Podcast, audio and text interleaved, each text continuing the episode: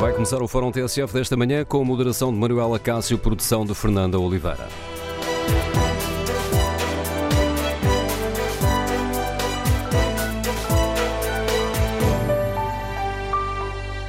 Bom dia. No Fórum TSF de hoje queremos ouvir a sua opinião sobre o clima de conflito que se vive na educação. A plataforma que reúne nove sindicatos, e onde se incluem, por exemplo, a FENPROF e a FNE, anunciou várias greves já a partir de dia 27 deste mês, eh, que incluem greve a todo o serviço ordinário, às avaliações finais, greve também ao último tempo letivo diário de cada docente. A 17 de abril são retomadas as paralisações por distrito, com uma greve nacional e concentração a 6 de junho. As negociações entre o governo e os sindicatos têm-se prolongado, sem que se veja uma luz ao fundo do túnel. No Fórum TSF queremos ouvir a sua opinião.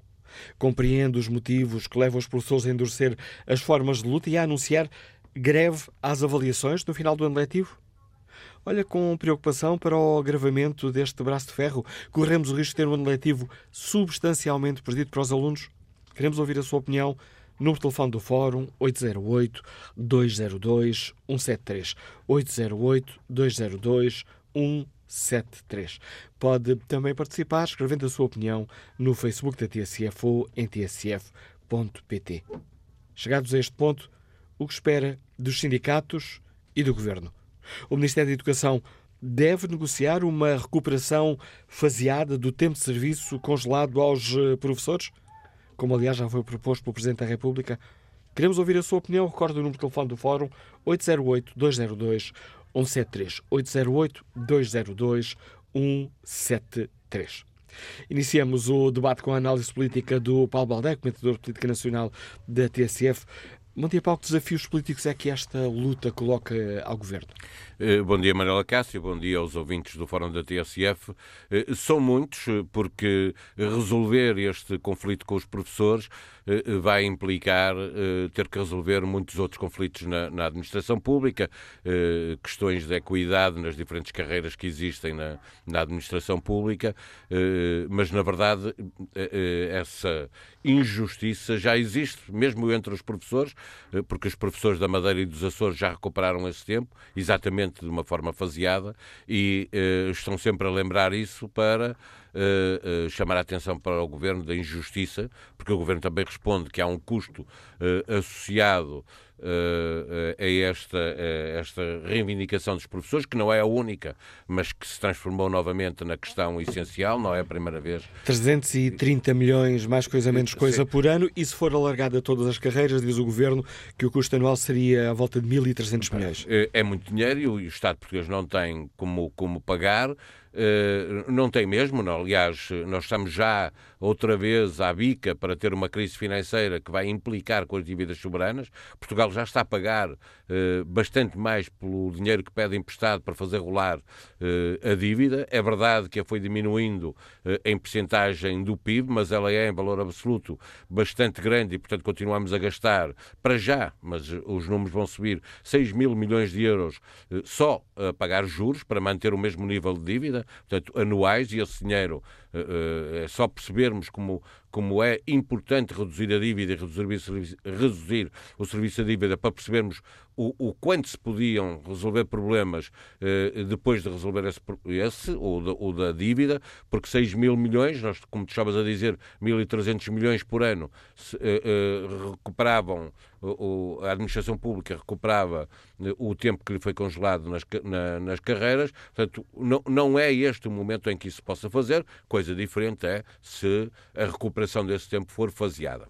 E isso é importante por uma razão porque eh, eh, não, não vamos atrair professores. Um dos problemas da escola pública eh, é que faltam professores a várias disciplinas e, e quando olhamos para a frente, o, o ritmo de, de, aposentações é muito, muito, muito superior eh, ao ritmo a que se estão a formar professores para, para que a escola pública depois os possa eh, contratar. E se não resolvermos a questão da atratividade da carreira, ou seja, as pessoas só vão para, para só seguem a carreira de professores se perceber perceberem que, ela que lhes dá alguma qualidade de vida.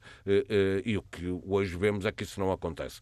Há professores que estão 20 anos seguidos a ser contratados anualmente e, e ao fim de 20 anos estão no primeiro escalão da, da, da carreira, que é pouco mais de, de mil euros. E, portanto, isto não é admissível, ainda por cima porque as pessoas depois faltam em, em Lisboa, Setúbal, uh, Algarve, Algarve uh, onde é impossível se, se, sequer alugar uma casa com o ordenado que se tem e pagar a água, a luz e, e, o gás. Portanto, isto tem de facto que ser resolvido, mas respondendo à, à pergunta mais genérica que tens no fórum, de o que é que cada um tem que fazer, tem que ceder em posições. Isto é evidente que não, não pode continuar assim.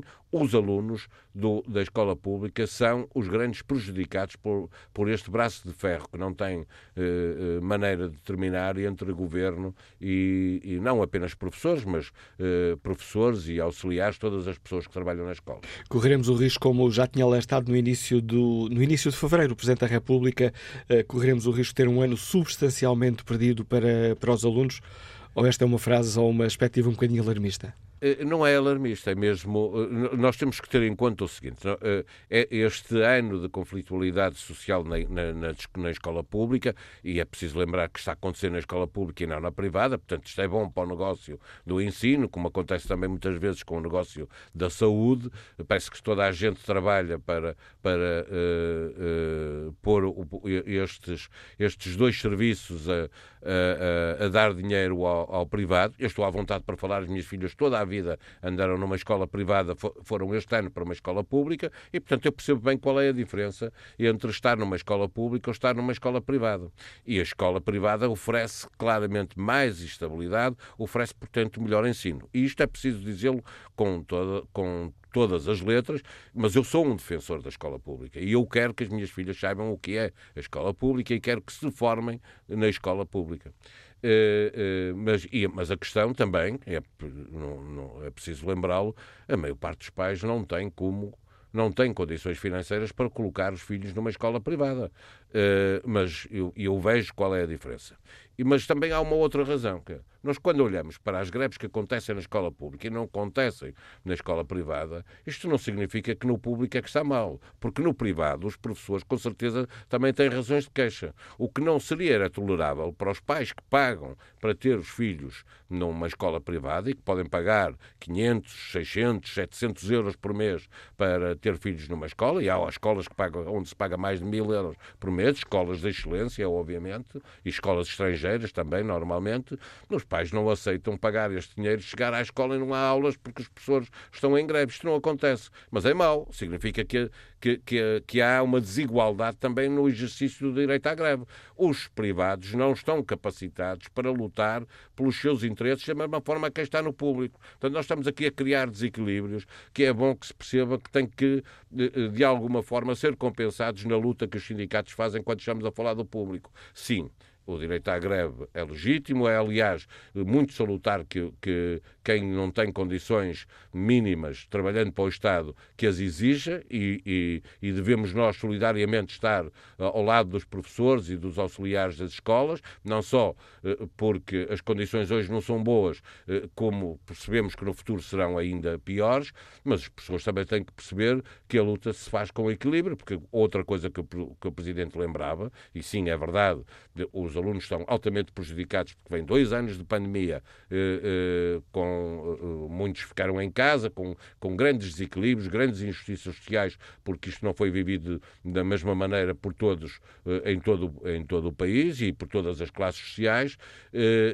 mas o, o Presidente lembrava uma outra coisa. Há um momento a partir do qual os professores não conseguirão o apoio social que têm tido, porque ele se vai perdendo, porque é preciso que a luta tenha um justo equilíbrio. E quando ouvimos falar em, em greve às avaliações, imaginamos jovens eh, eh, para entrar na universidade a ficarem com o seu tempo, todo esse tempo, as férias, etc., estragadas por atrasos que possa haver na avaliação, candidaturas ao ensino superior, etc., eu, eu, eu imagino que muitos pais deixarão de, de compreender a greve dos professores e, portanto, é preciso que ela tenha equilíbrio, sem dúvida. Porque o Governo pode sempre pedir serviços mínimos e em 2018 pedirá, já existiram serviços, uh, serviços mínimos. Mas mesmo com os serviços mínimos às avaliações, tal como salientaste, há todo um dominó de problemas que vai claro. complicando a vida às famílias. Não, Também aos professores, mas aos pais e aos alunos. Sim, haverá serviços mínimos, não, não, ou seja, para os alunos, as minhas filhas estão no sétimo ano,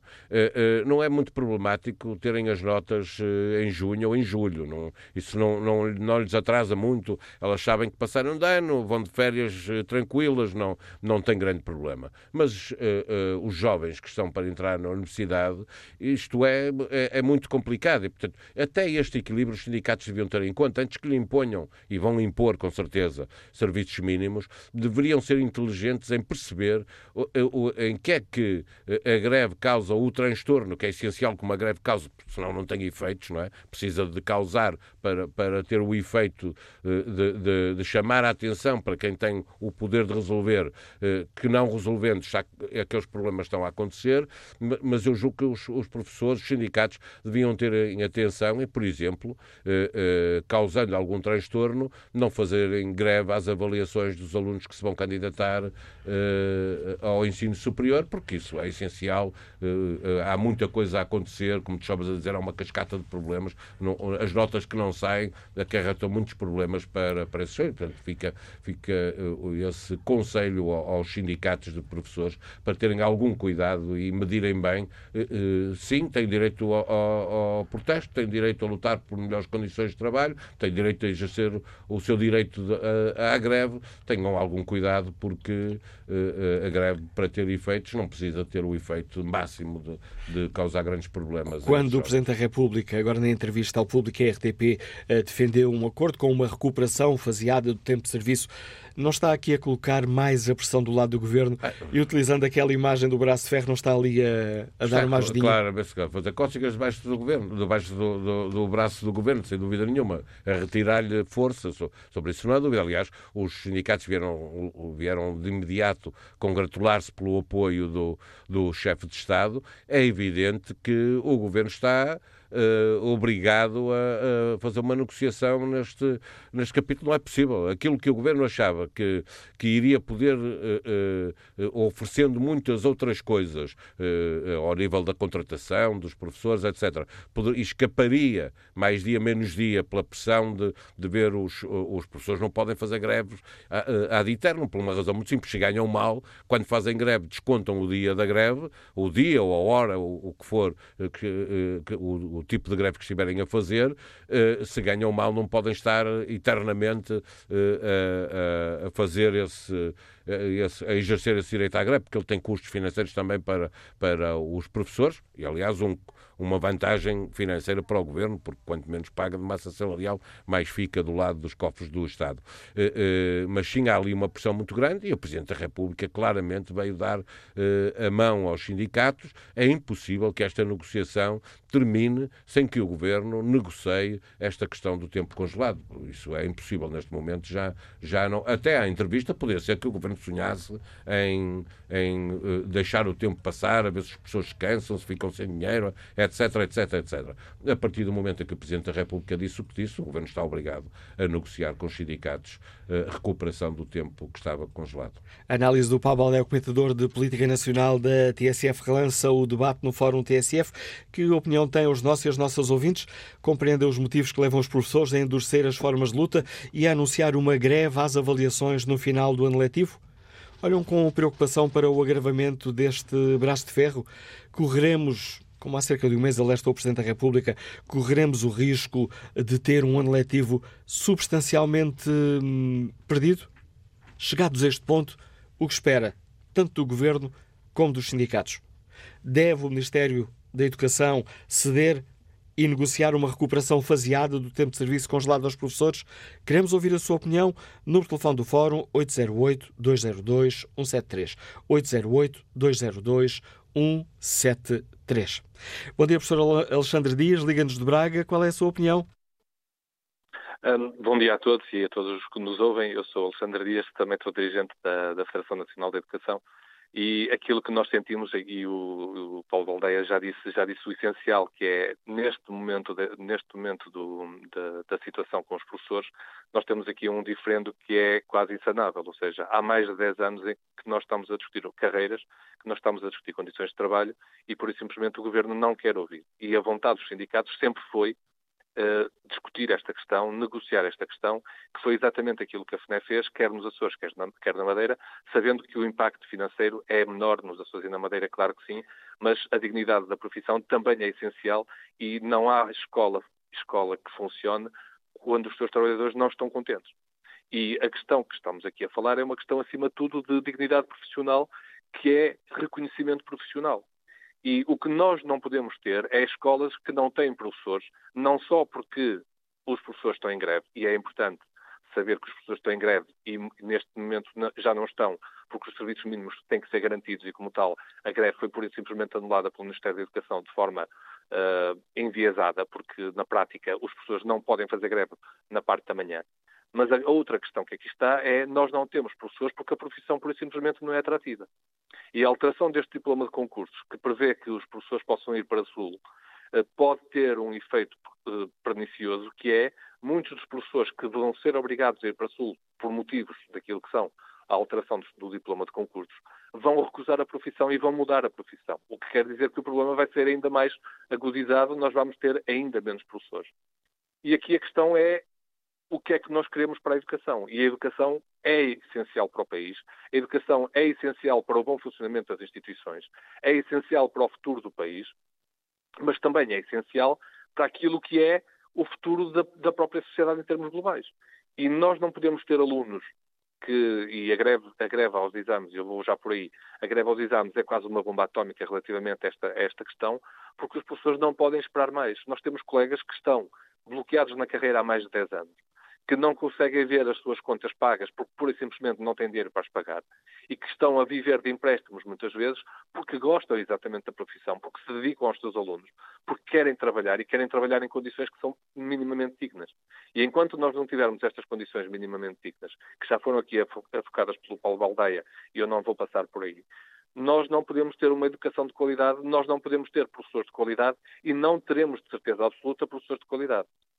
Uma outra questão que eu queria, que eu queria deixar aqui também muito, muito clara é que os professores adoram os seus alunos, adoram dar aulas, adoram trabalhar. E, e se é verdade que há alguns maus exemplos, como há em todas as profissões, aquilo que nós conseguimos na pandemia e aquilo que a educação conseguiu na pandemia foi exatamente manter a educação em funcionamento três dias depois do governo ter decretado um lockout de todo o país. Três dias depois, não diria a sua totalidade, mas nós tivemos alunos com aulas, tivemos alunos a desenvolver atividades, tivemos alunos a desenvolver as suas aprendizagens e continuamos a ter alunos a desenvolver as suas aprendizagens.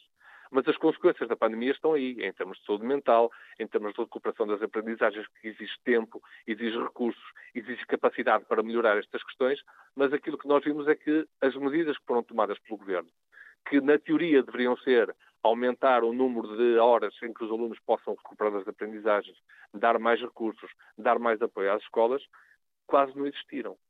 E não é porque nós damos o computador ao aluno que ele vai trabalhar naquilo que é a economia digital e naquilo que, que ele vai, que é o desenvolvimento digital. Nós garantimos a qualidade da educação quando temos profissionais qualificados, reconhecidos e bem remunerados. E enquanto nós não tivermos isto, é normal que as escolas estejam num ambiente uh, complicado. É normal que as pessoas digam basta, é normal que as pessoas digam tratem bem os que cá estão porque não temos outros. E esta questão para nós é uma questão fundamental, ou seja, qualquer professor hoje se sente mal, se sente desvalorizado, se sente degradado naquilo que é o seu trabalho normal, porque, primeiro, as condições são menores, segundo, o investimento é menor, terceiro, nós temos alunos que cada vez mais não estão a ser, não estão a ser motivados para a qualidade, para a exigência e para o desenvolvimento das suas competências, que é aquilo para que serve a escola. Obrigado, professor Alexandre Dias. E que opinião tem a enfermeira Isabel Silva, que nos escuta em Lisboa? Bom dia. Isabel Silva? Não, parece ter eh, caído esta chamada telefónica. Retomaremos este contacto um pouco mais à frente. Vamos ao encontro do Mário Silva, bancário, Liga-nos do Cartacho. Bom dia. Olá, bom dia. Bom dia ao Fórum também. Bom dia, Manuela Cássio. Bom dia a todos os ouvintes. Ora bem, eu começava por dizer que o Paulo Badai enquadrou bastante bem a, a, situação. Ou seja, mas enquadrando bem a situação e assistindo, na minha opinião, a razão aos professores, como a todos os profissionais que todos, uh, todo o dia de serviço que façam, obviamente tem que, ser, tem que ser contabilizado e tem que ser, e tem que ser enquadrado na sua carreira, não é? Agora, tomando as últimas palavras deste professor que falou, eh, eu acho que os alunos devem ser eh, estimulados para a exigência, mas não são só os alunos, têm que ser os professores também.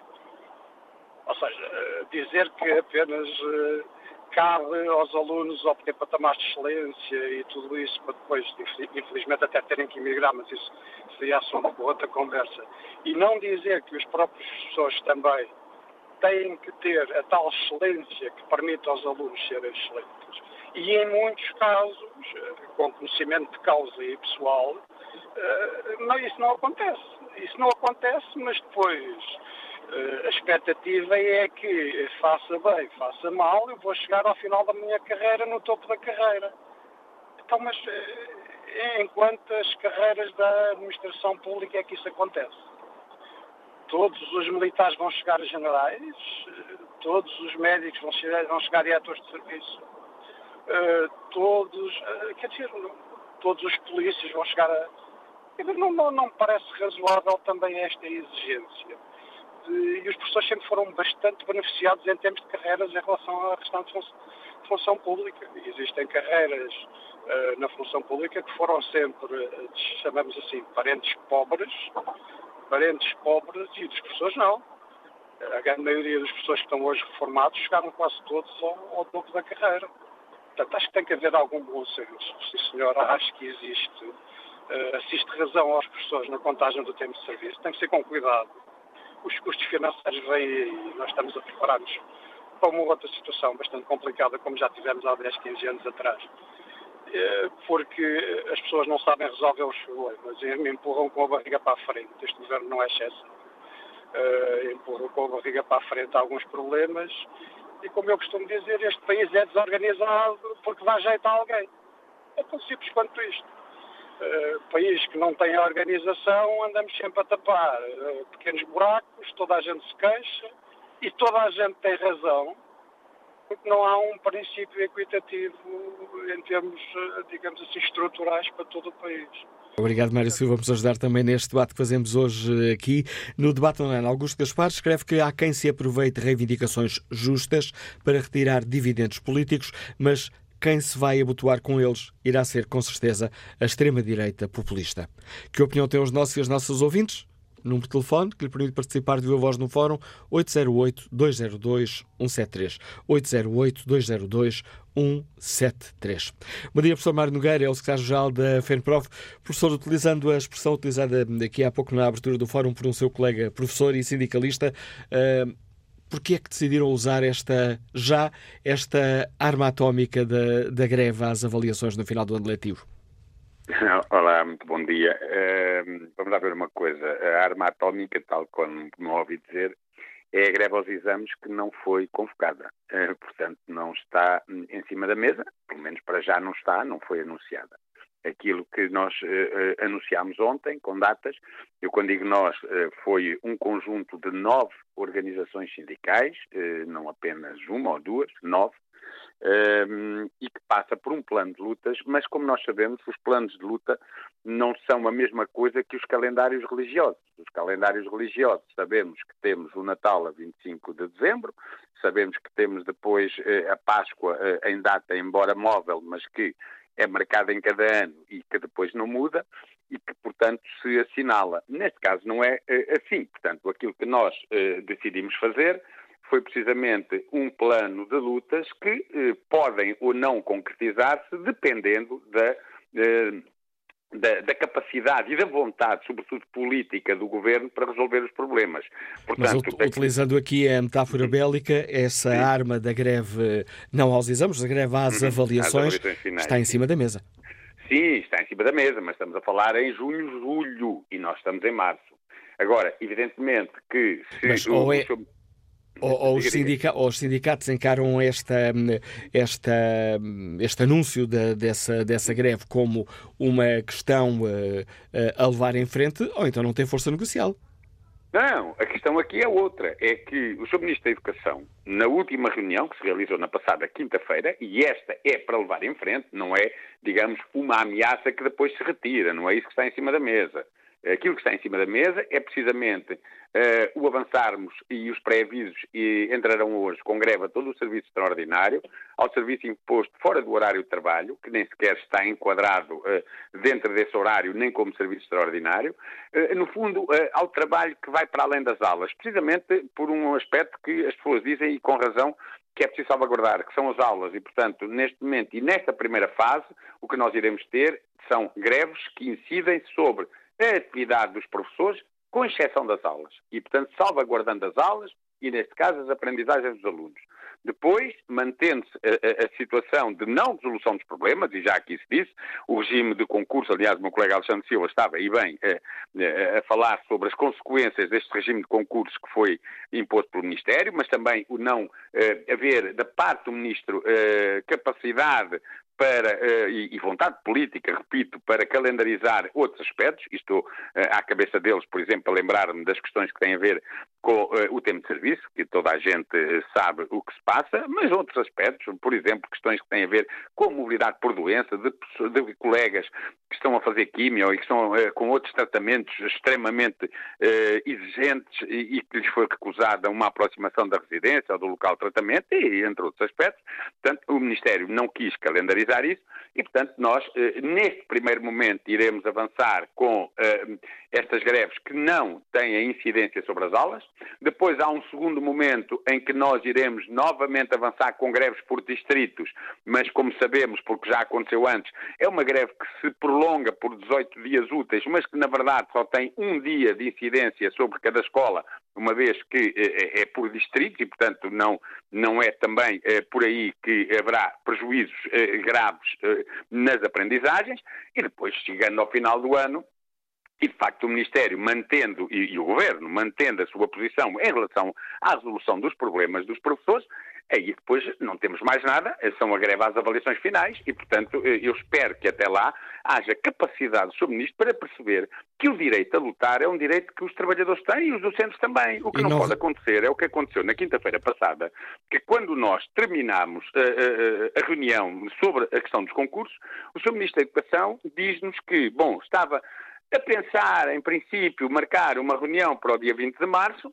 eh, portanto, da próxima segunda-feira, sobre algumas matérias que não estas, eh, enfim, que têm estado a ser e que são as prioritárias para os professores, eh, mas queria depender isso, punha como condições, quando estávamos a reunir, não haver gente cá fora a, a manifestar-se. Quer dizer, já agora, quer dizer, já agora, o. Ministro é que vai dizer se pode ou não haver gente cá fora, não é lá dentro, não é dentro das instalações, cá fora, na rua, se as pessoas podem ou não estar a manifestar eh, as suas exigências, as suas reivindicações, então, mas o Sr. Ministro põe isso como condição. Eu nem quero usar uma palavra muito forte que existe quando se dizem coisas destas, mas pelo menos estas condições, ou que tinham que parar greves, senão ele não reunia. Quer dizer, convenhamos, uh, uh, aqui a decisão sobre uh, se fazem ou não lutas compete aos próprios, de acordo com a avaliação que fazem em cada momento que, do desenvolvimento das negociações, e não ao Sr. Ministro dizer podem fazer isto ou não podem fazer aquilo. Porque esta... senão, então há aqui uma inversão relativamente àquilo que é, é digamos, a, o, que a lei, o lei reconhece eh, ao, ao, aos trabalhadores, neste caso também aos professores, evidentemente, enquanto trabalhadores, que é o direito ao protesto, o direito à contestação, o direito à greve também, eh, e a estarem na rua devidamente legalizados, com a comunicação feita em tempo e horas, Portanto, e não receiam que os serviços mínimos, o Governo certamente, se, se avançar para essa fase final da greve às avaliações, certamente Sim. o Governo pedirá serviços mínimos. Sim, não receiam que essa, já foram decretados no passado, não receiam que esse, de, uh, esses serviços mínimos acabem por anular o efeito dessa greve às avaliações? Vamos ver, porque os serviços mínimos têm sido usados pelo Ministério da Educação de uma forma absolutamente ilegítima, porque é para um serviço, em primeiro lugar, que não está previsto na lei, depois uh, têm sido decretados pelos colégios arbitrais, com base numa informação do Ministério, que o Ministério não provou, não confirmou, que são os graves prejuízos que os alunos têm tido por haver pré-avisos de greve continuados desde 9 de dezembro. Mas uma coisa é haver uma organização que desde 9 de dezembro entrega pré-avisos continuados de greve, Outra coisa é haver uma greve continuada desde o dia 9 de dezembro, o que não tem acontecido. Portanto, as greves que tiveram um impacto maior eh, foram eh, duas ou três, eh, estou-me a lembrar em 2 de novembro, estou-me a lembrar em 2 e 3 de março, também nas greves distritais, um grande impacto, mas durante 18 dias, como disse, foi apenas uma, um dia por escola, e portanto o Ministério da Educação diz ao Colégio Arbitral que está a ter graves prejuízos, mas depois, quando é para provar esses graves prejuízos que estão a existir na sequência de uma greve continuada, não diz quais são, porque sabe que não existem. Eu já agora também dizer outra coisa que eu acho que é importante. Eu há pouco ouvi aqui a pessoa que falou antes dizendo duas coisas. Uma delas é que se exigem patamares de excelência aos alunos, mas também aos professores. E eu estou completamente de acordo com isso. Agora, a questão que aqui se coloca é precisamente essa. Ou seja, se se desvaloriza uma profissão, se, se não contam o, o, tempo de serviço das pessoas até que nem cá estavam e que quando cá entram uh, têm uma profissão na qual sabem que o salário que vão ter não lhes vai dar para ficarem colocados a centenas de quilómetros de casa, se por acaso forem lá colocados, que é o mais certo que lhes vai acontecer.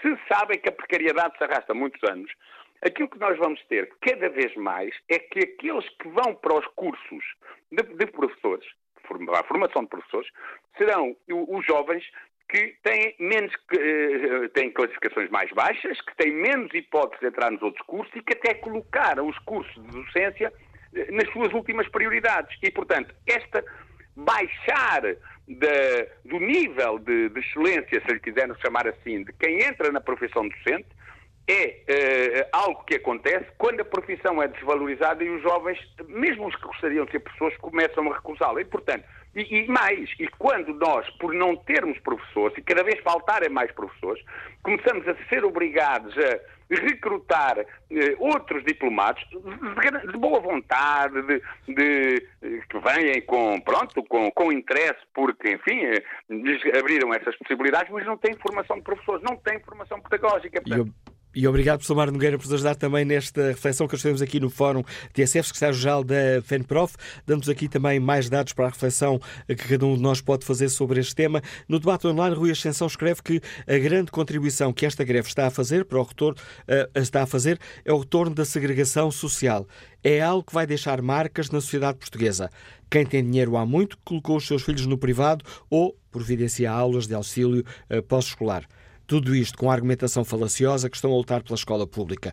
Curiosamente, escreve Rui Ascensão e ouvindo André Pestana, se dessem 120 euros aos professores, todos os problemas e caos que evocam desapareceria num passo de mágica. Bom dia, professor Felipe Lima. Ainda na passada sexta-feira que o estávamos uh, a escutar, uh, uma análise um bocadinho uh, que o próprio professor reconhecia um bocadinho pessimista sobre este braço de ferro. Ora, o pessimismo está cada vez mais, mais na ordem do dia, mais confirmado. É verdade, e, este pessimismo também se reflete no número de fóruns TSF que vocês estão a dedicar, e muito bem, desde o dia 9 de dezembro, a esta parte.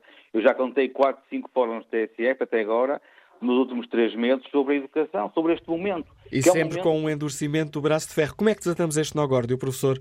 Exatamente, e cada vez pior. Ou seja, o Dr. Marcelo Rebelo de Sousa previa que ele desejava eh, que até à Páscoa a situação ficasse resolvida.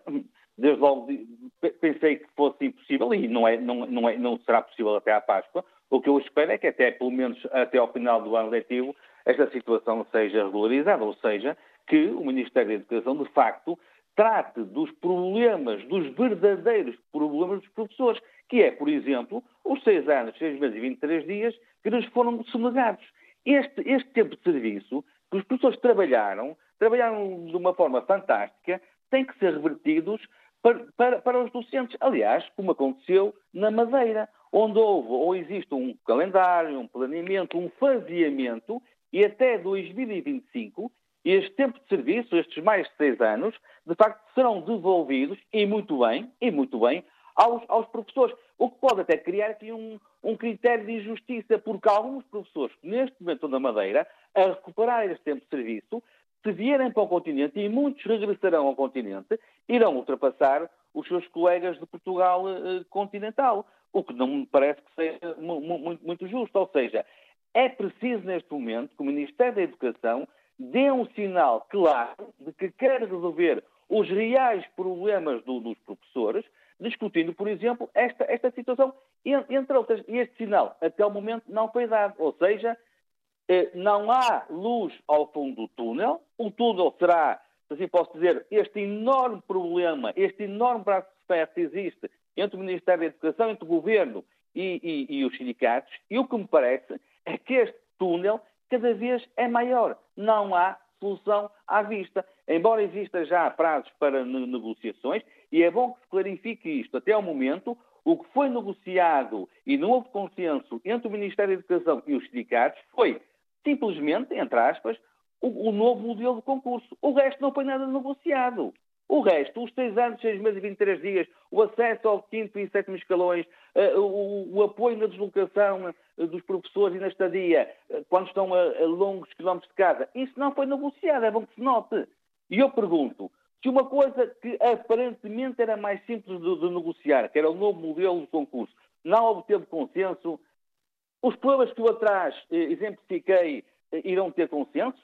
Acho, acho, muito complicado, acho muito difícil, mas gostaria que até a final do ano letivo, porque isto tem que ter um fim, isto tem que ter um término, até a final do ano letivo, a paz e a estabilidade regressassem às escolas públicas portuguesas, onde nós, professores, todos os dias, fazemos, é bom que se note, um trabalho de excelência com os nossos alunos, muitas vezes sem os recursos eh, humanos e físicos necessários, mas um trabalho, de facto, de, de, de excelência que não, que não envergonha, portanto, o nosso país. Obrigado, professor eh, Flint Lima, por nos ajudar também neste debate, o Presidente da Associação Nacional de Dirigentes de Agrupamentos e Escolas Públicas. Bom dia, Carlos Luís, está reformado, digamos Lisboa. Que opinião tem sobre o tema que hoje debatemos? Carlos Luís? Sim, bom dia. Bom dia, estamos Boa a ouvi-lo. Além de eu não concordar muito com, com esta forma de luta dos sindicatos, acho que esta é uma forma de luta correta e, e, eu concordo com eles porque congelar coisas há 10 anos epá, já estão estragadas, eh, já estão fora de validade. Eh, eu acho que deviam já ter posto tudo a andar, o, tanto nos, nos professores como eh, na, na, na, reforma de, de, de, toda a parte do Estado, porque nós vamos para uma repartição de finanças para os edifícios estão a cair. Vamos para uns hospitais, ainda esta semana estive no Correio Cabral, o Hospital Central do Correio Cabral está a cair, mas a cair degradado. Se fosse meu, já lá tinha, já, já, se aquele edifício fosse meu, já lá tinha tido uma vestoria, já lá tinha tido uh, indivíduos do ambiente, os indivíduos da. Mas isso já são temas para outros sumários. Obrigado, Carlos Luís, pela participação no Fórum TSF. Retomamos este debate sobre o endurecimento da luta dos professores com essa greve às avaliações no final do ano letivo em cima da mesa. Retomamos o debate já a seguir ao Noticiário das 11.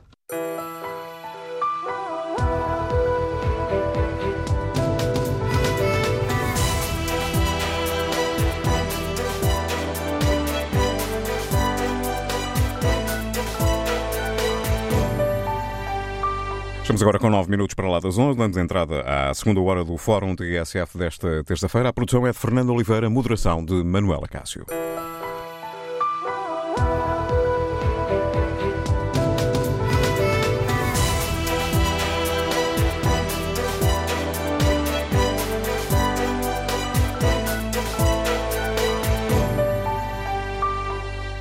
E retomamos no Fórum TSF o debate sobre este clima de conflito que se vive na educação e perguntamos aos nossos e aos nossos ouvintes que compreendem os motivos que levam os professores a endurecer as formas de luta e a colocar em cima da mesa a hipótese de fazerem greve às avaliações finais se até lá o governo não ceder. Correremos o risco de ter um ano letivo substancialmente perdido. Chegados a este ponto, o que esperam os nossos e os nossos ouvintes, tanto dos sindicatos como do governo? Bom dia, Engenheiro Jorge Barroso, Liga-nos da Nazaré. Qual é a sua opinião? Viva, bom dia. bom dia ao Fórum. Uh, como a majoridade do, do, dos cidadãos, tenho, tenho uh, familiares muito próximos ali, uh, em, em, idade escolar, nomeadamente no primeiro ciclo. E o que é que tenho vindo a assistir em termos factuais? Durante anos e anos, os governos, os diversos governos, não conseguiram dar resposta àquilo que são as as, os anseios, os anseios e aquilo que me parece perfeitamente justo que, pelo qual os professores foram lutando. Ao fim de algum tempo, sete anos, parecia que, nos últimos sete anos, parecia que tudo estava calmo, tudo estava sereno, não, não havia motivos para grandes contestações. E agora, de repente, voltamos com as contestações depois da mola comprimida. Descomprimiu. E temos eh, assistido ao longo de todo este ano a, a, a todos estes impasses, a todas estas situações uh, extremamente violentas para as crianças. Crianças essas de, e famílias, de que pouco se ouve falar, de que pouco contam ou que pouco têm vindo a contar, tirando de vez em quando aparecem assim no discurso.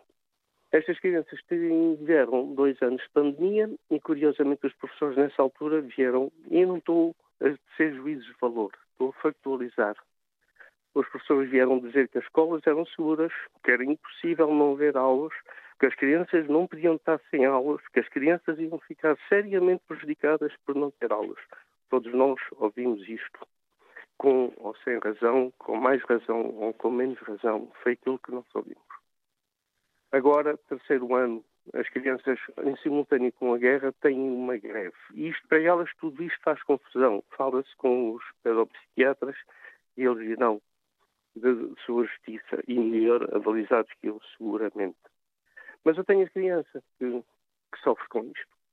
Que sofre com isto. E hoje, eh, depois desta situação de instabilidade, que não foi um dia ou dois, não foram três nem quatro, é uma instabilidade contínua. Havia aulas de manhã, não havia aulas à tarde. Uh, Ia-se de manhã, a professora não vinha, mas depois a seguir, a seguir vinha. Uh, e isto sucessivamente, durante semanas e semanas. A instabilidade criou-se. Estas crianças hoje estão seriamente. Esta geração está perdida.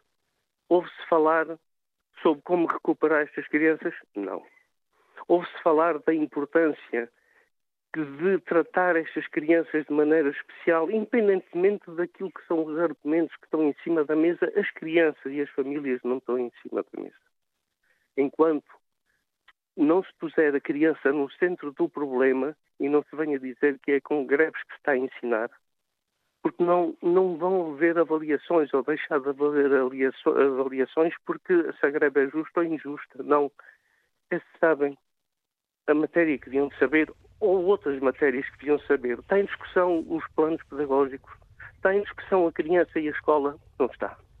Obrigado, engenheiro Jorge Barroso, por participar também no Fórum TSF. Vamos agora ao encontro do professor André Pestana, coordenador do STOP, Sindicato de Todos os Profissionais da Educação, que já entregou um pré-aviso de greve até 31 de março. Bom dia, professor. O que é que será necessário para hum, desatar este nó górdio com uma sucessão de negociações e sem, utilizando, roubando aqui a expressão há pouco utilizada pelo professor Flint Lima, sem que se veja uma luz ao fundo do túnel?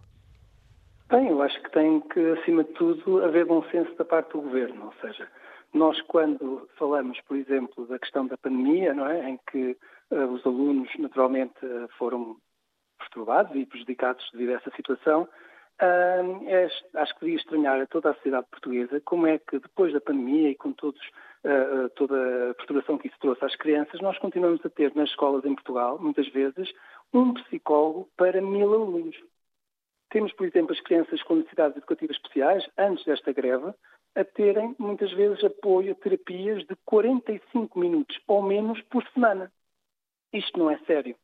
Isto não é sério. Por isso é que as nossas propostas, nomeadamente, e as nossas, uma das nossas linhas vermelhas, é a questão de mais profissionais da educação, em particular, por exemplo, não docentes, que estão exaustos, estão completamente exaustos, com salários de miséria, e muitos deles sem carreiras ou com carreiras totalmente irrealistas e indignas, como, por exemplo, a situação de assistentes operacionais terem que trabalhar 120 anos para chegar ao topo da sua carreira e, mesmo assim, com salários e condições muito baixas. É?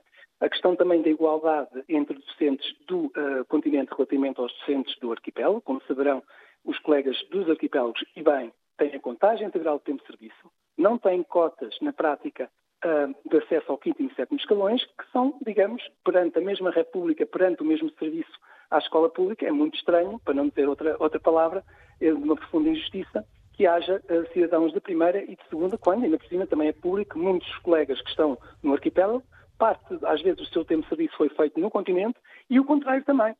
Alguns Essa... que estão no, continente, não, estão, estão, no continente hoje tiveram parte do tempo eh, do serviço nos arquipélagos. Ou seja, isto é de uma profunda injustiça. E essa Queria... recuperação do tempo de serviço é uma das linhas eh, vermelhas do STOP. O, o, o, sindicato admite negociar com o governo uma recuperação faseada desse, desse tempo que esteve congelado? Claro que sim. Ou seja, nós já dissemos várias vezes ao Sr. Ministro e ao Sr. Secretário de Estado, olhos nos olhos, que nós estamos totalmente disponíveis para negociar a velocidade a que se faz a tal contagem integral de tempo de serviço. Se é tudo uma vez, se é passado por dois anos, se é até ao final da legislatura, aí estamos totalmente disponíveis para negociar. Agora, de facto, não estamos é disponíveis para dividir para reinar, ou seja, haver apenas uma contagem de serviço de alguma parte para alguns, que é o que o Ministro já eh, chegou, digamos, a dizer, que seria, no fundo, também aprofundar as injustiças entre colegas. Isso não aceitamos. Mas, acima de tudo, queremos dizer aqui que o que está aqui em causa é uma escola pública de excelência que, de facto, neste momento não está a existir. Temos os tais serviços mínimos que querem questionar o nosso direito à greve, que nós consideramos ilegais e que já entregámos, consequentemente, salver pelo menos umas seis ações no Tribunal, mas também, como sabe, a justiça portuguesa demora muito tempo que guardamos, mas objetivamente o que está aqui em causa é que tipo de sociedade é que nós queremos deixar aos nossos filhos. Nós não queremos uma sociedade em que as nossas crianças, os nossos jovens passam rápida e superficialmente pela escola. Como sabe, é uma pressão enorme para as pessoas neste momento passarem os alunos e depois vão, que vão ser muitas vezes trabalhadores precários, nomeadamente no turismo, todo o resto da sua vida, ou então têm que emigrar. Também toda a gente, infelizmente, conhece pessoas que legitimamente emigraram porque veem que em Portugal cada vez mais não há facto salários dignos para que possam, digamos, ter uma vida também com as mínimas condições. E não é isso que nós queremos. Também não queremos uma sociedade é que, além de precariedade para, para os nossos jovens, apenas parece querer dar uma sociedade em que, além das injustiças, se eles um dia, os nossos filhos, os nossos alunos, estiverem uh, perante uma situação de justiça, nem sequer poderão ter direito à greve. Se Isto chegar... claramente não queremos. Não queremos este tipo de sociedade e por isso é que vamos continuar. No dia 18 temos em Coimbra um encontro nacional de comissões sindicais e de greve, que, como sempre, tem sido uh, a forma de decisão desta luta, que é sempre decidida democraticamente por quem trabalha nas escolas. Se chegarmos a junho sem um acordo, o STOP admite também uh, colocar em cima da mesa uma greve às avaliações? Assim, o STOP, uh, uh, sei que faz confusão um bocadinho, mas nós representamos também um novo tipo de sindicalismo. Ou seja, como saberá, os profissionais de educação estão cansados de acordos e memorandos no passado que foram assinados nas suas costas. Connosco tem a garantia que isso não vai acontecer. Como sabe, esta greve, por ter terminado, foi aprovada também democraticamente, de uma forma totalmente independente ao sindicato e temos feito regularmente encontros, reuniões com centenas de comissões sindicais de greve e, como sempre, a decisão que vier dessas reuniões nós iremos cumprir. Porque até, como sabe, é público, a proposta de greve terminado não era a proposta da direção do STOP.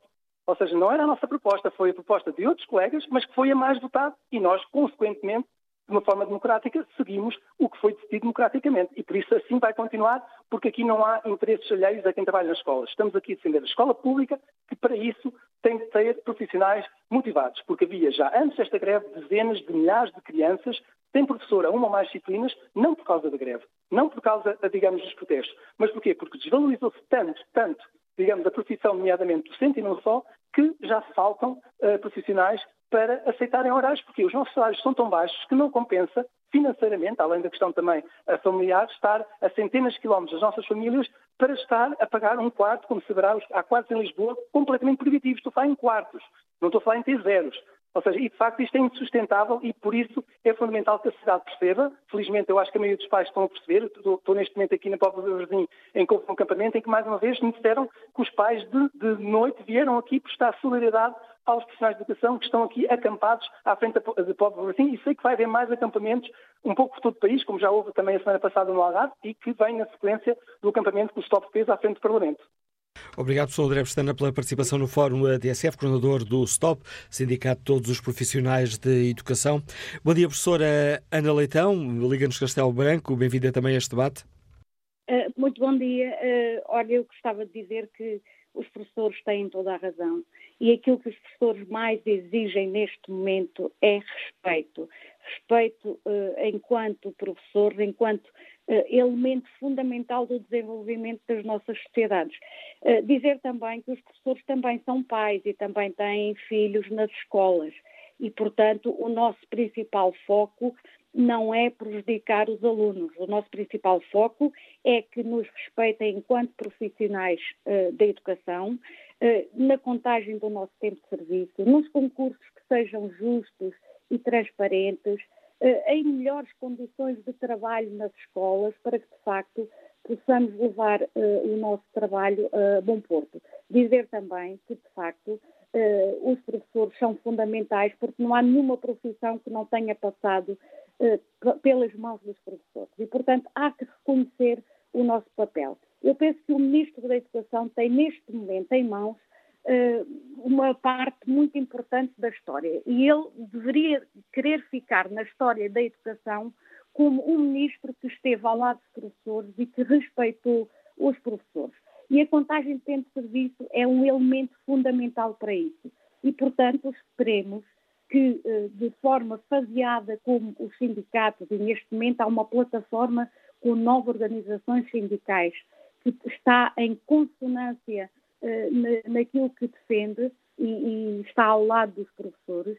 Eu espero que o Ministro saiba aproveitar também esta uh, força que os professores têm tido e que queira ficar na história como um Ministro que, de facto, uh, marcou a educação e marcou a vida dos professores. E, portanto, que nas negociações, de forma muito clara, e não impedindo ninguém de se manifestar, porque uh, isso, para esse peditório, nós, professores, não estamos disponíveis para dar. Nós queremos manifestar-nos, queremos protestar, queremos uh, levar a cabo as lutas que entendemos serem as necessárias uh, e, portanto, não vale a pena dizer negociamos se não tivermos os professores a protestarem ou a manifestarem-se ou a dar a sua opinião. Isso não vale a pena tentar isso, porque nós não vamos parar nesta luta que, eh, que não vem de agora, isto não é uma luta deste ano. Eh, eu sou professora há 33 anos e, infelizmente, temos andado sempre atrás uh, daquilo que são os nossos direitos. E, portanto, porque nada nos cai nunca do céu. Nós temos sempre que fazer pela nossa profissão.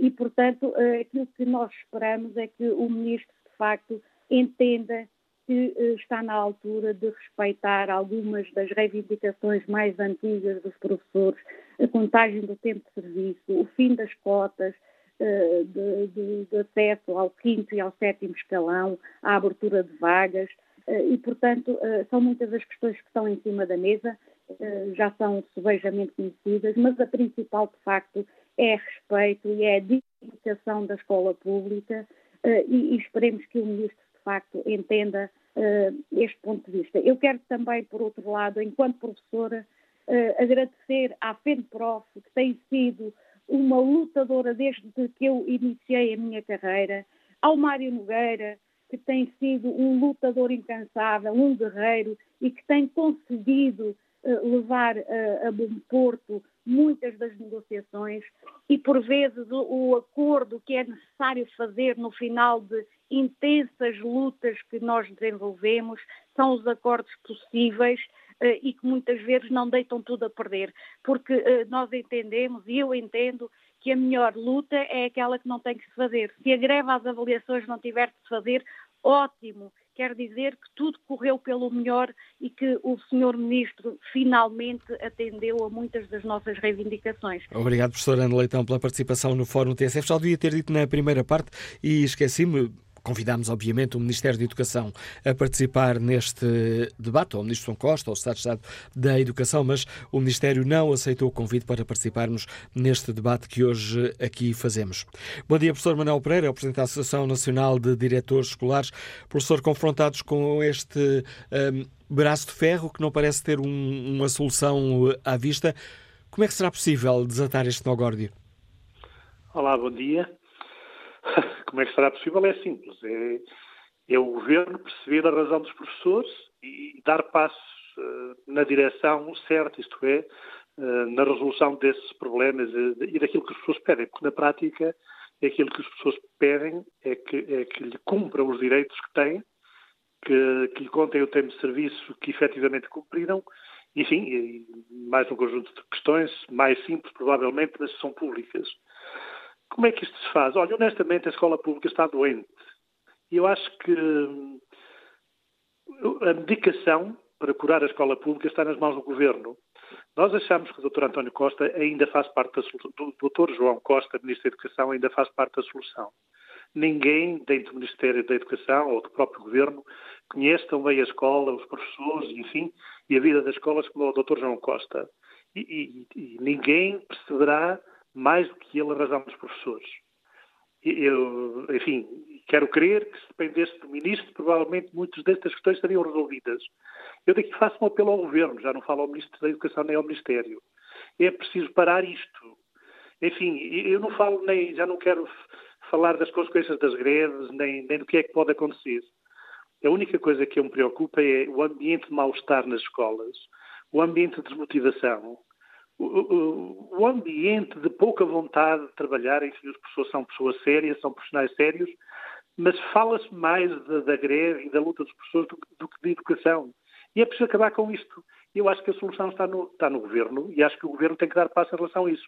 A Associação Nacional de Dirigentes Escolares recentemente provou que aquilo que o Primeiro-Ministro dizia relativamente às enormes despesas que acarretaria para o Governo e para o erário público com a contagem integral do tempo de serviço, nós provamos que não era tanto assim.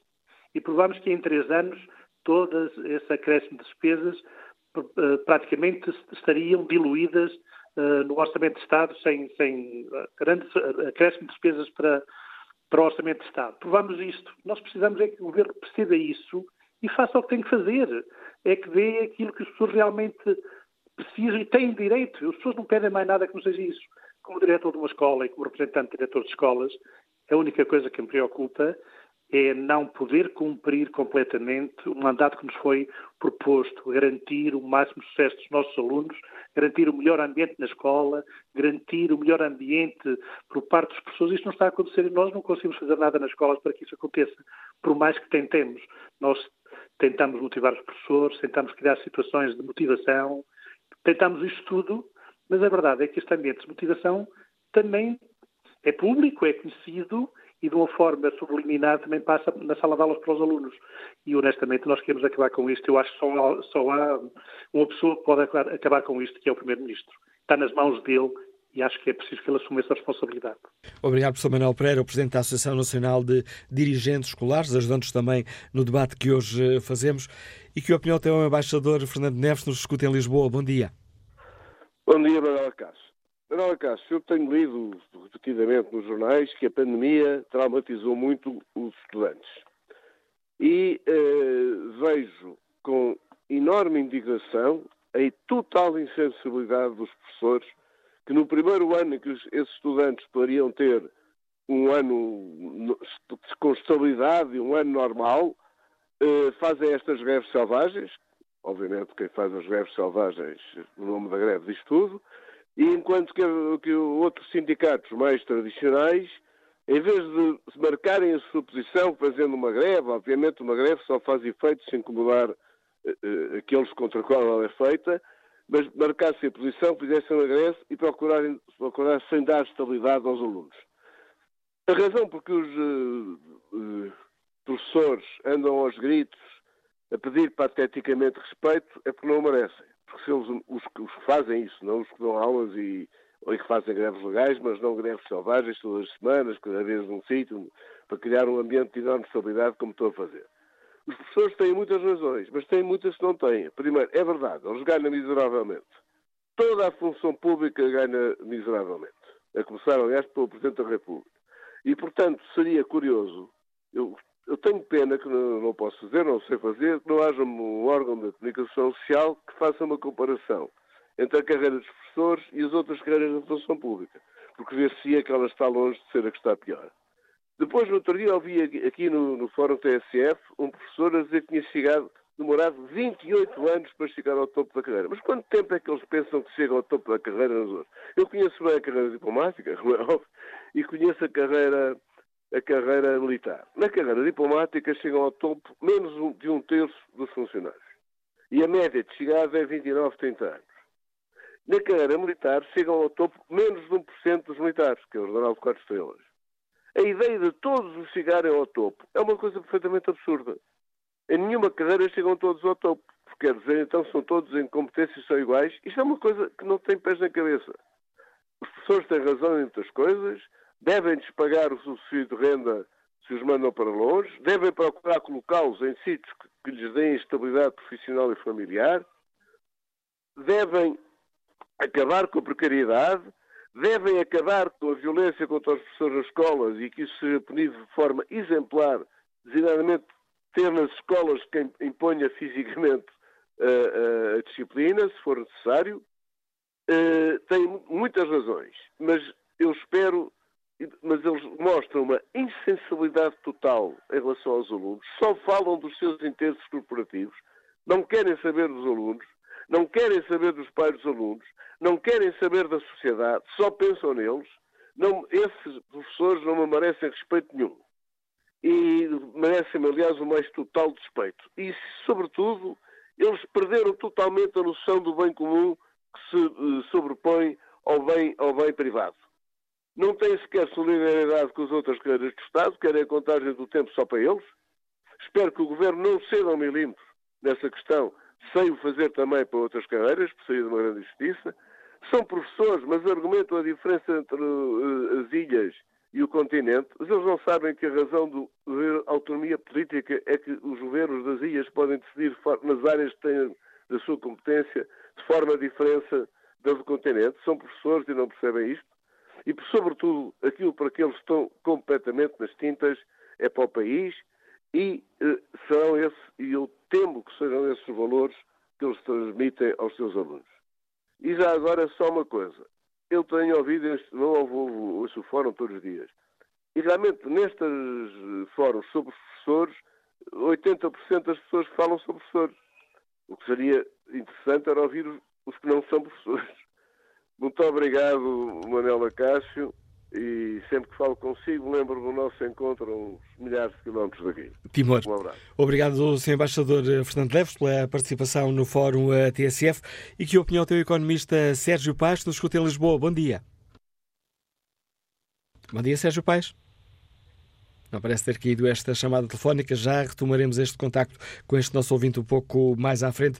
Bom dia, professor Pedro Barreiros. Bem-vindo ao Fórum TSF. É o vice-secretário-geral da FNE. Professor, o que será necessário uh, acontecer para desbloquearmos aqui este, este problema? Temos tido uma sucessão de negociações e, e não há avanços que permitam uh, terminar com esta luta.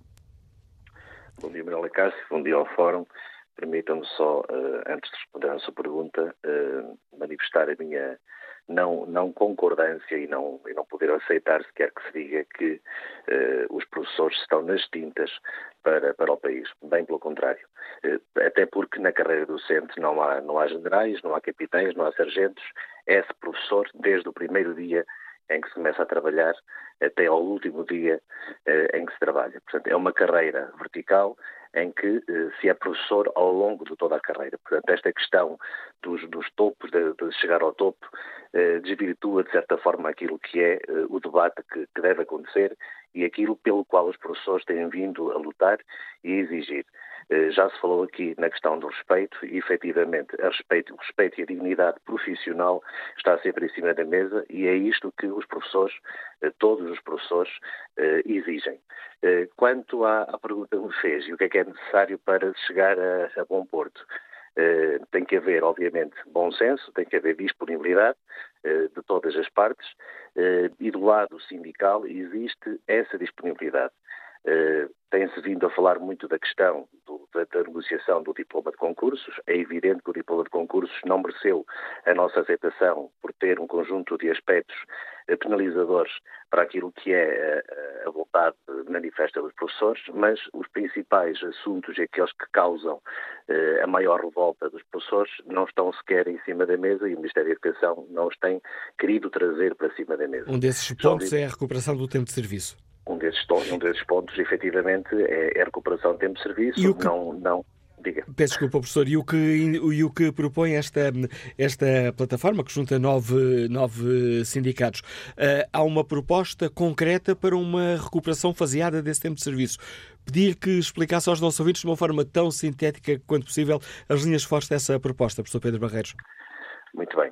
Uh, existe neste momento uh, um tempo de congelamento que ainda não foi recuperado. Esse tempo, simplificando, traduz-se em seis anos, seis meses e 23 dias. Não está a pedir que eh, seja devolvido o dinheiro desse tempo, nada disso. O que está a dizer é que esse tempo que efetivamente foi trabalhado possa ser contabilizado para posicionar os professores no período, no, no, no, no escalão a que têm direito. Ou seja, eh, olhar para a carreira dos professores, dividir em 10 escalões e dizer com estes 6 anos, 6 meses e 23 dias, o professor devia estar posicionado em determinado período da carreira. O que é que nós, o que é que nós dizemos? Dizemos ao Ministério da Educação que queremos que esse tempo seja contabilizado, também o tempo que, eh, de permanência eh, de espera para aceder aos quintos e aos sétimos escalões, escalões e ainda ao tempo que foi perdido na transição das, das carreiras. Eh, o Ministério da Educação não tem querido trazer este assunto para cima da mesa.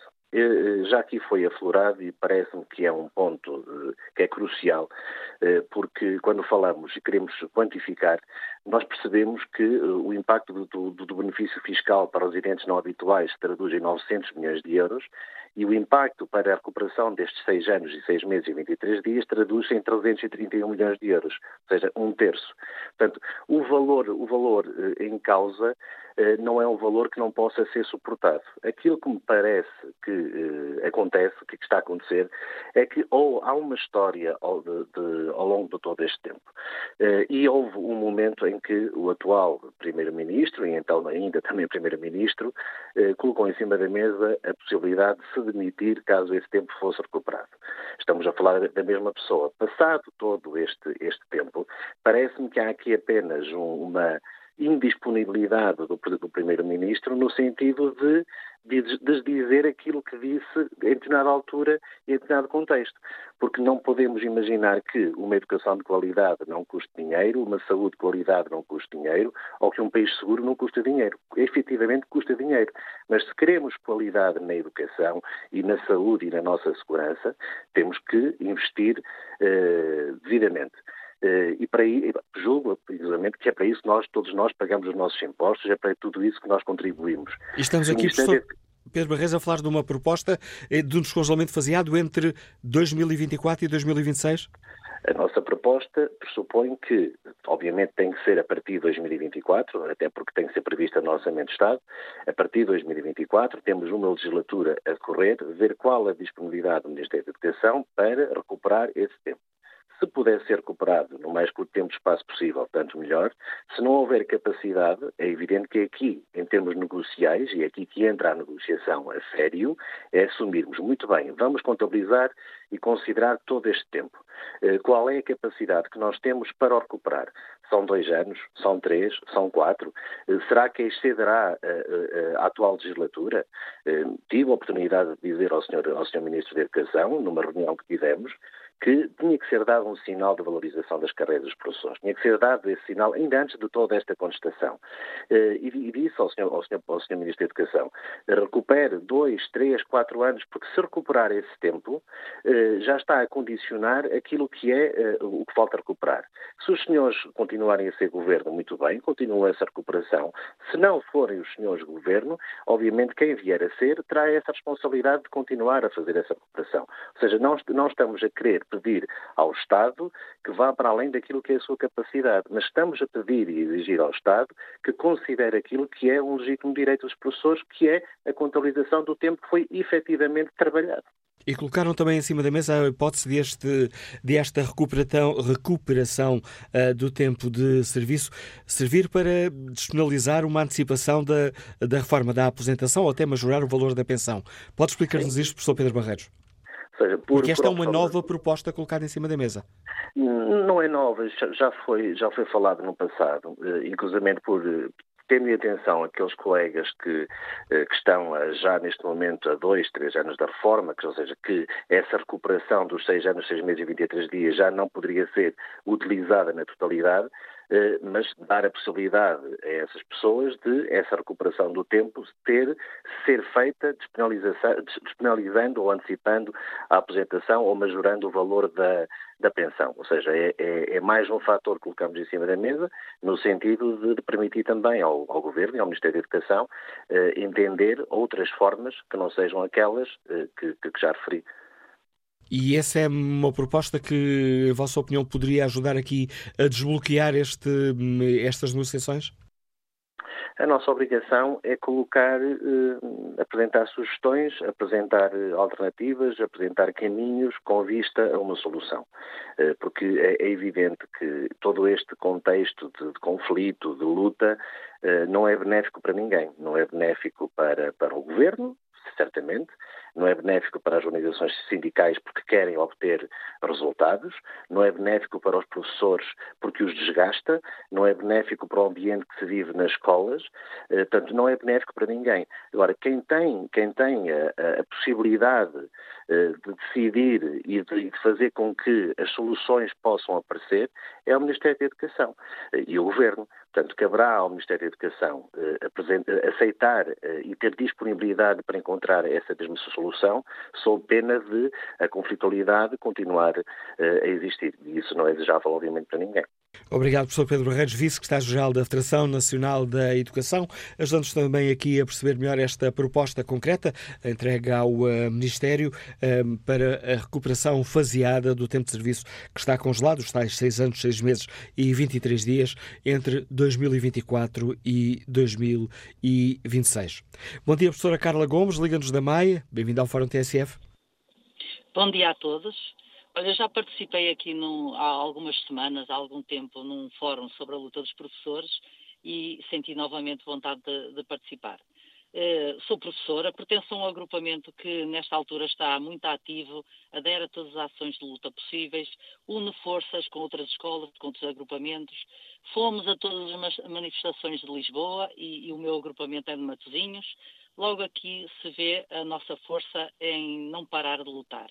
Eh, sentimos-nos exaustos, estamos revoltados, sentimos uh, a melhor palavra que se enquadra uh, no nosso sentimento é desrespeito. Não vamos parar de lutar e queremos que nos ouçam. O Ministério da Educação está surdo quanto às reivindicações. A única coisa que se preocupa e, e mostrou vontade de resolver é o modelo de gestão e recrutamento de professores a sua preocupação realmente é o preenchimento das vagas e das necessidades de professores na Grande Lisboa e no Algarve. Repare-se que este anúncio que a toda hora se ouve na comunicação social que de vincular 10.700 professores, que, que, que, não mais é que uma imposição da União Europeia, repare-se que há professores com 20 anos de, de trabalhos precários, há 20 anos de contratos. Portanto, o Ministério deveria preocupar-se com reais problemas da escola e dos professores e tornar a carreira atrativa. Eh, a paz e a estabilidade só se irá conseguir se houver vontade política para recuperar eh, o tempo de serviço. É a nossa primeira exigência e é aquela exigência que nós não vamos abdicar.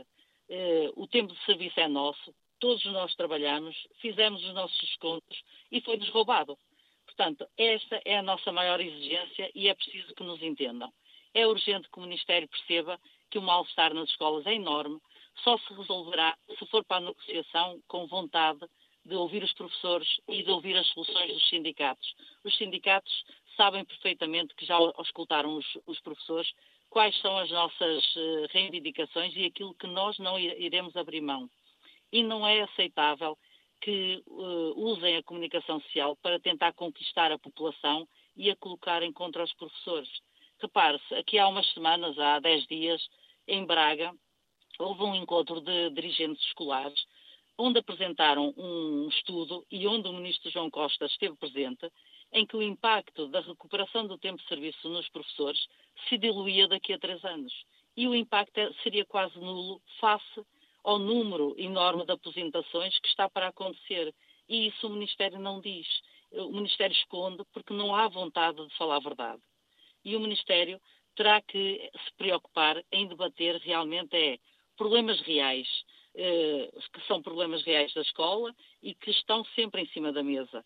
Toda a gente sabe que a indisciplina reina nas escolas, a falta de professores, eh, a violência, que há casos de violência gritantes e que é preciso eh, acabar com ela, a burocracia que é totalmente desnecessária na maior parte das vezes, eh, a falta de recursos, há muita falta de assistentes operacionais, há escolas a trabalhar com um mínimo dos mínimos de assistentes operacionais, que até põe em causa o, o trabalho e a segurança de todos. Há falta de técnicos. Portanto, isto sim vai condicionar o futuro da nossa escola. Isto é que são problemas sérios que é preciso debater e que, se não forem resolvidos rapidamente, porque em educação tudo tem um tempo eh, muito demorado para ser resolvido e para se verem resultados.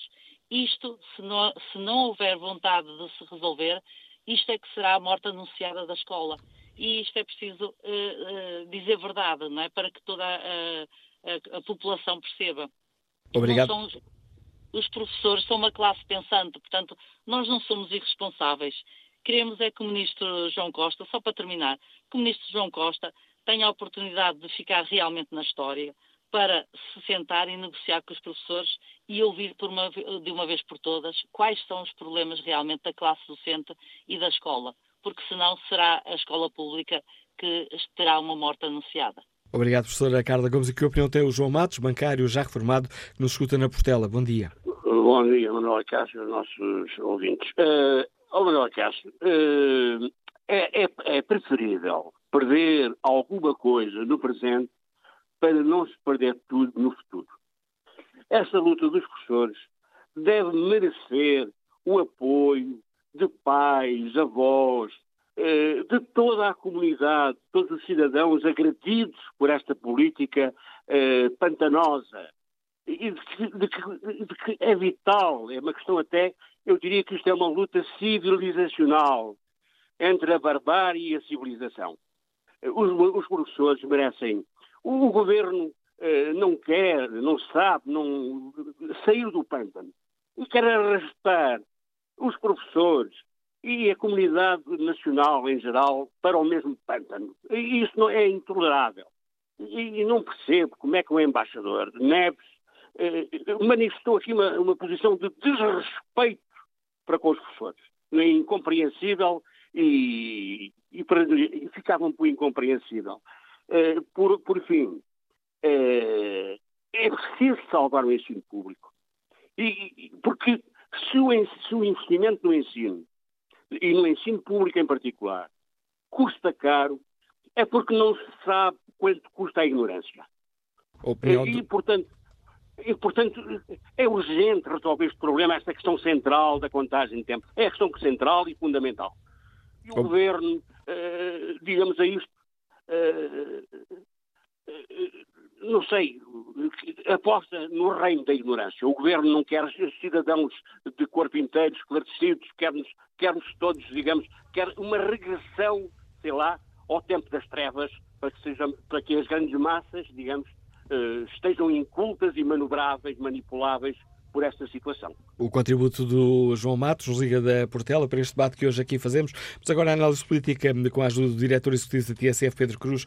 Bom dia, Pedro. Este é um, que um, um dos principais desafios que o Governo tem pela frente neste momento em termos de, um, de movimentações sociais?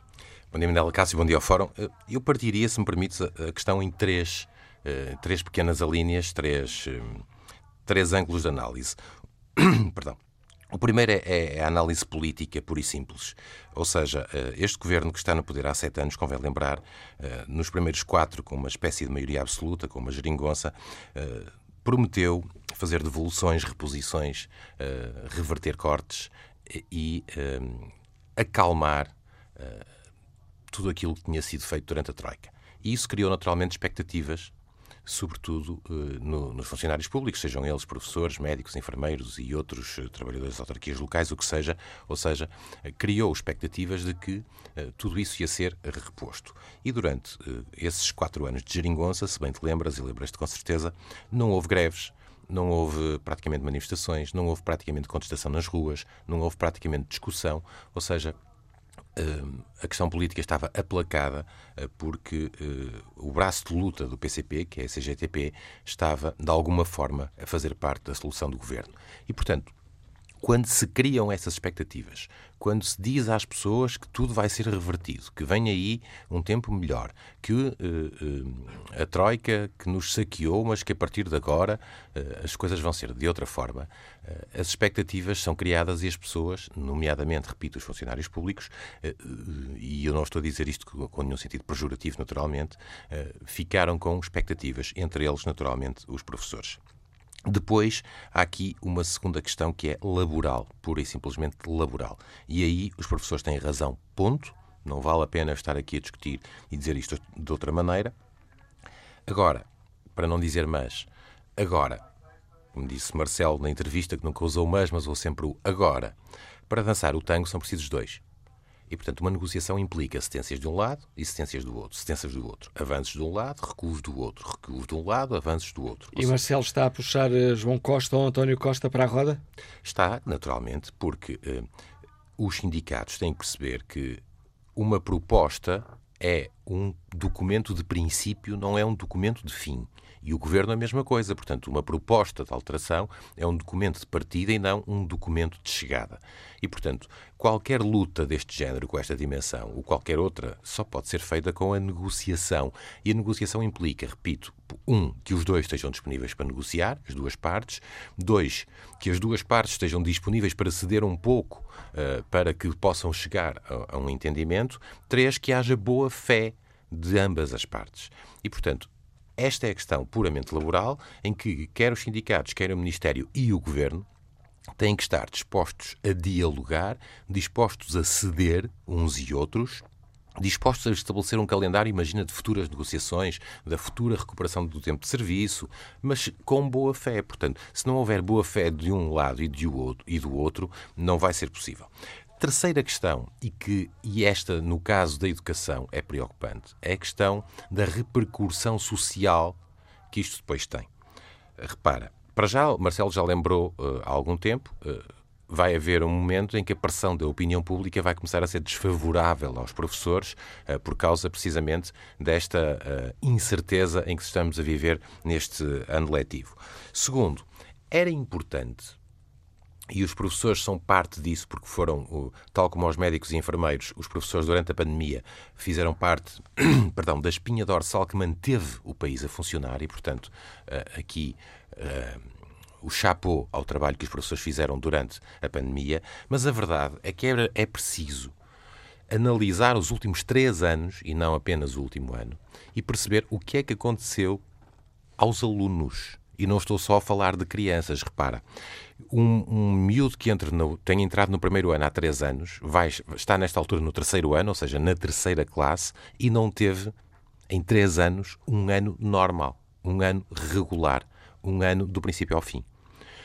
Há outras preocupações noutros tipos de ciclos. Por exemplo, quem entrou no décimo ano há três anos está este ano a sair no décimo segundo ano e os três últimos anos foram totalmente atípicos. E ainda há pior, pior, no sentido, não sei se isto é pior, se pode dizer pior, mas há, há, há jovens eh, adultos que fizeram todo o seu ensino superior, os dois anos, os cursos agora, grande parte deles têm três anos, por causa dessa Convenção de Bolonha que é assustadora, mas não, não é disso que estamos aqui a tratar. Fizeram todo o ensino superior em instabilidade, com dois anos de pandemia e um ano de greves e de instabilidade. E, portanto, os efeitos que isto provoca na aprendizagem, na própria uh, apropriação do que é que deve ser a escola, a vivência da escola, uh, primeiro condicionada por uma pandemia, depois, no terceiro ano, condicionada por um ano de greves uh, sucessivas. E atenção, eu não estou a dizer que as greves são ilegítimas, não estou a dizer que as greves não devem acontecer. O que estou a dizer é que